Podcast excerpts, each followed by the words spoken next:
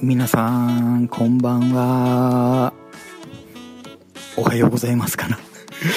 こんにちはかな。ひょっとしたらお仕事お疲れ様ですの時間かもしれませんね。もしかしたらお休みなさいかな。あいつもポッドキャストですね。応援くださって皆さんありがとうございます。はい。えー、っと前回はですね瞑想方法としての、まあ、実践法ですね。を皆さんにですね、え提案するということで、はい、えー、ポッドキャストの方を配信させていただいたんですけれども、今回は、えっと、人間関係をより良くするためのですね、考え方、方法について、皆さんと一緒に考えていけたらなぁと、はい、思っております。今回も何卒よろしくお願いします。はい。えー、っと、人間関係については、えーと、このポッドキャストでもいつだったかな、うん、あの前は前回あのいつかちょっと私もちょっと覚えてないんですけれどもどうもアドラー心理学ということでですね、まあえー、ちょっとみんな皆さんと一緒に人間関係を良くしていくその知恵を学んでいこういきましょうってことで、うん、発信させていただいたんですけれども、うん。まあ、アドラー心理学もとても素晴らしいですね、うん、知恵であるんだけど、どうしてもですね、うん、本来はその、まあ、対人関係を、まあ、より良い距離感を持って良くしようというその考え方がアドラー心理学なんだけどどうしてもですね、まあ、好きか嫌いか白か黒か敵か味方かということでですね、うん、なぜかなんか最近日本国内ではなんかそういうものとして、うん、ちょっとなんか解釈が違う方向に進んでしまっているので、うん、ちょっと一旦ですねアドラー心理学のあの前以前、うん、収録させていただいたものを、うん、ちょっと一旦削除させていただきまして今日はあのチベット仏教ですね、仏教の知恵で、うん。人間関係を良くしましょうということでですね、えー、皆さんと一緒にまあいろんなことをですね、考えていけたらなと思っております。はい。チベット仏教というと、皆さんちょっと馴染みがですね、あまりないなとですね、思われるかもしれませんけれども、うん。どういうものかと言いますと、簡単、すごく簡単に言うと、あの、ダライラマ14世、えー、法芸家という方がですね、指導者としてですね、うん、いらっしゃるんですけれども、今ちょっと、ダライラマ14世法は、うんまあ、チベット国内にちょっと事情があってですね、そこから離れられて世界を旅をされて、仏教ってこんなに素敵なんだよってことではですねそのまあ伝道の活動はですね、まあ、人々とのですね触れ合いそういうところに今力を入れていらっしゃる方でですね、うん、とても素晴らしい方なんですけれども、うん、そのどうしてまたチベット仏教とその人間関係のことについて、うん、どう結ぶでいくのというですね、えー、ちょっとそういう疑問を持たれた方もいらっしゃるんじゃないかなと、はい、拝察しております。はい。以前ですね、私がその管理させていただいているその潜在意識で願望を達成しようというですね、うん、そのサイトの中でもそのダライラマ14世法王の話を取り上げさせていただいたことがあるんですけれども、ダライ・ラマ14世法はとてもですねその、優しい方でその優しさをその人間関係をその構築するためにどのようにですね向けられているかということをですね、うん、なんかちょっと垣間見ることができるエピソードがございまして、うん。まあ、ある時そのダライ・ラマ14世法がまあ側近の皆さんとですね一緒にまあ話をされている時にその場にあの虫が入ってきたんですね。まあ虫と言いますと例えばその蚊であったりハエであったりとかですね、まあ、カブトムシとか、まあ、クワガタとか、まあ、そういう虫がですね入ってきて、まあ、それに驚いたその周りの側近の方があダライ・ラマ法王に、まあ、何かですねアクシデントがあるといけないからちょっと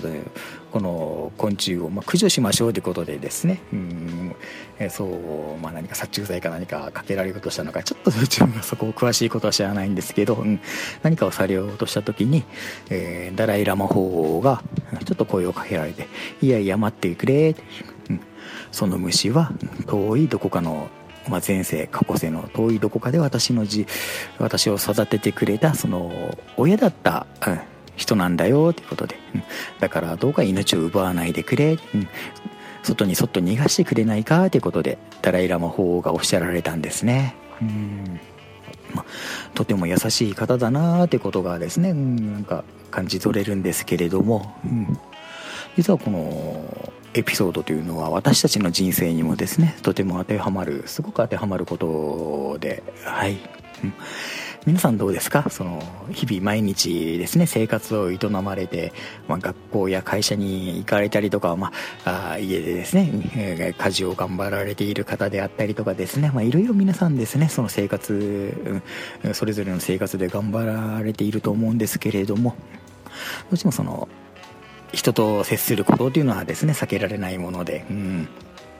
なんかあの人のことはなんかとても好きだなとかこの人のことは嫌いだなとかやっぱり思ってしまうことありますよね。うん。特にその、まあ、職場とかですね学校だとあの人なんかとちょっと意地悪だからだな嫌だなとか思ったり、うん、なんか会いたくないなとか思ったりですね。うん。まあ、そういう人とですね、まあ、1日24時間の中の何時間過ご何時間か過ごさないといけないことでちょっと悩まれている方もいらっしゃるんじゃないかなと、はい、拝察しております、うん、実はこの職場や学校とかですね、まあ、近所にいるその嫌な人っていうのも、うん、ダライ・ラマ法ゲイからがおっしゃられる通り遠い人生のどこかで私たちのその両親であったり兄弟であったり、まあ、夫婦であったりとかですねそういう人だったからこそ、うん、こんなに近くにまたは今の人生でも、まあ、何かしらの形で、うん、現れてきているっていうことなんですよね。うんそう考えてみるとただあの人は嫌だからとかなんか人間やっぱり感情とかですね。そういうものがあるんで一度あの人のこと嫌いとかなんかですねあ嫌だなとか思ったらなんか生理的にもダメになってしまう時ってあるじゃないですか。うん。もう皆さんもそういう人いると思うしもう当然なんですけど私も。はいそういう人はいます。うん。でもなんかちょっとですねそこで、うん、まああの人は嫌いだからとか、うん、で終わってしまうのももったいないんじゃないかなというところがですねありまして、うん、よく考えてみると、うん、やっぱり遠いどこかの人生でその、まあ、肉親であったりですね、うん。えー、まあ、友人で、まあ、親友であったりとかですね、うん、恋人であったとか夫婦であったとかですね、うん、そういう人だったからこそ何か今の人生に現れて私たちに向けて、うん、まあ、厳しいというかですねちょっとなんか時計があるような感じでですねなんか、うん、嫌な感じで 必死になって何かを伝えようとしているんだよというのがそのチベット仏教での考えなんですね。うんどうしてまたその突然チベット仏教のことをですね、うん、その人間関係と重ねて取り上げさせていただいたかと申しますと、うんまあ、ダライ・ラマ14世という方はそのチベット仏教の指導者としてですね世界中を旅されるだけではなくうんそのまあチベットの人々からダライ・ラマという方は、観音様観世音菩薩様、うん、観世財菩薩様の、うん、生まれ変わった一つの姿なんだということで大変なその尊敬を集める方なんですね。うん 代々のですね今14世法王なのでずっと続いてきているわけなんですけどその全てのダライ・ラマ法王がそのやっぱり観世音菩薩観音様の生まれ変わりということでですね。うん、チベットの人たちと共にありですね、まあ、涙を流し笑ってですね、うん、また汗を流してずっとですね、うん。えー、過ごされてきたわけなんですけれども、うん、その観世音菩薩様という方はどういう方かとまあ、仏様菩薩様かと申しますと、まずあの私たちのその願いを叶えてくれる、うん。えー、菩薩様仏様なんですね。どんな願いでも叶えるということで、うん、どうしても願いを持ってしまうとですねあの前回の多分瞑想の配信でもですね、えー話をさせていただいたかもしれないんですけれども、うん、その願いを持ってしまうと今好きな人が横にいないから悲しい寂しいとかですね、うん。これぐらいのお金があれば好きなものが買えるんだけどないから悲しいとか、うん、願いを持ってしまうということは、すなわちなんかイコール、まあ、悲しみを持ってしまうことなんですね、うん。まあ、私たち皆さんですねが悲しみをそういうふうに持ってしまうからその悲しみを消すために全ての願いを叶え尽くそう、うん、ということで、まあ、皆さん一人一人に寄り添って願いを叶えてくれるのがその観世音菩薩様観音様ということになるんですけれども、うん、本当ありがたい笛菩薩様ですよね。その観世音菩薩様はその私たちの願いを叶えて、うん、またあの、まあ、人生の問題などを解消するためにさまざまなその姿に変身されるということがその仏教の経典の中でもしっかりと書かれているんですね。もうご存知の方もいらっしゃるかもしれないんですけどもそのまあ有名なその仏教の経典の法華経というところ、まあ、不問本第25というところにですね、まあ、通称観音経と言われるお経にそのように書かれているんですけれども、うん、やっぱりそのそこのその経典にも書かれている通りに、うん、もう私たちの願いを叶えるために幸せにするために観音様はですね、まあ、いろんな姿をとって、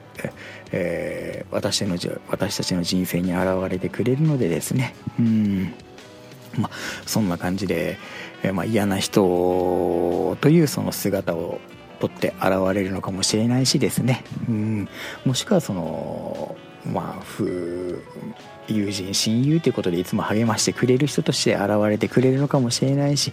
ただそのたった一瞬のことかもしれないんですけれどもそのまあ道やまあ、そこら辺の道端、まあ、とかですね、えー、あとはスーパーマーケットコンビニでちょっとすれ違うだけのただたったそれだけのですね、うん、一瞬の関係として現れることもですねあるし。